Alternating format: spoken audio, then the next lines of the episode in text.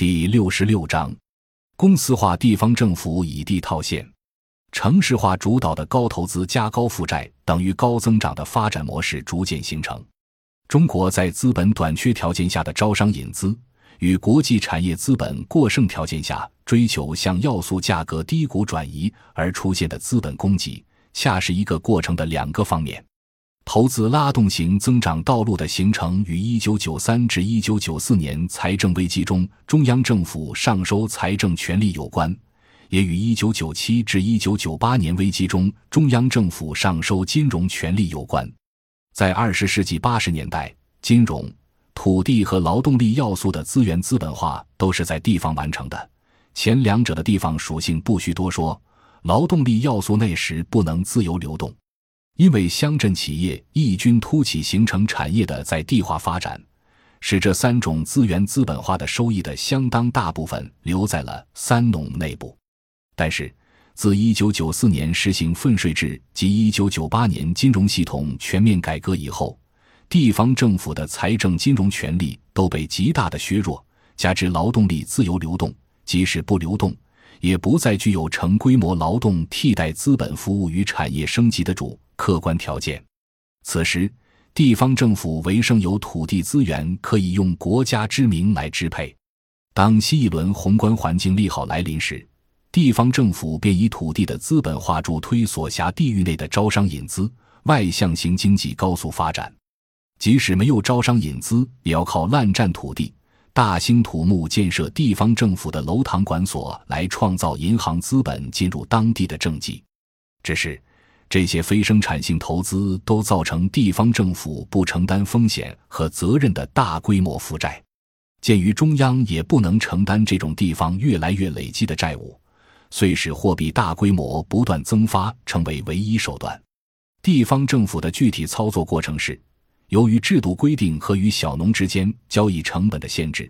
土地使用方乃至开发商并不直接和土地的实际使用者小农打交道。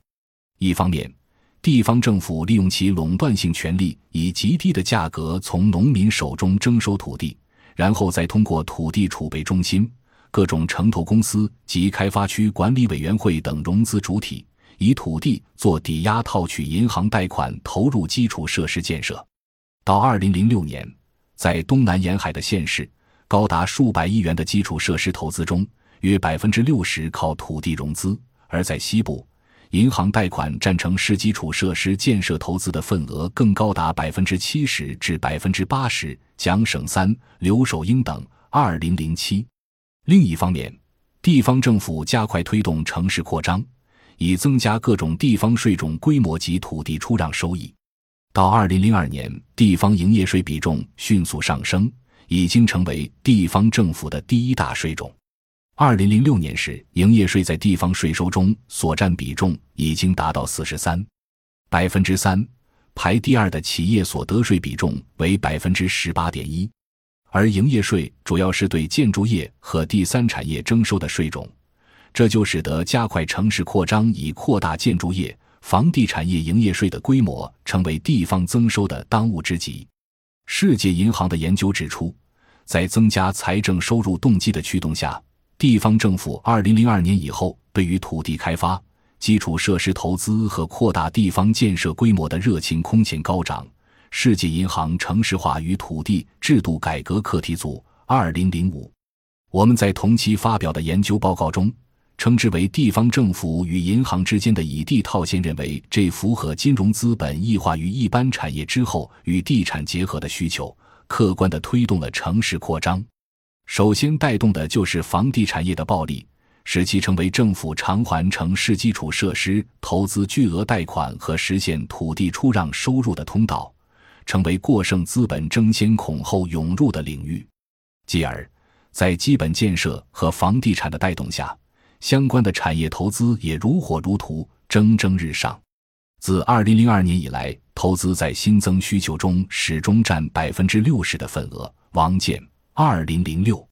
这样以地方政府以地套现的第三轮圈地运动为照端，便逐渐形成了新世纪以来基于高圈地的高负债加高投资等于高增长的发展模式。二零零二年开始，地方财政赤字急速增大，加之中央层面的过剩金融资本在投机市场上的积极推动，便带来了新世纪中国经济的迅速高涨。本章已经播讲完毕，感谢您的收听，喜欢请订阅专辑，关注主播，主页有更多精彩内容。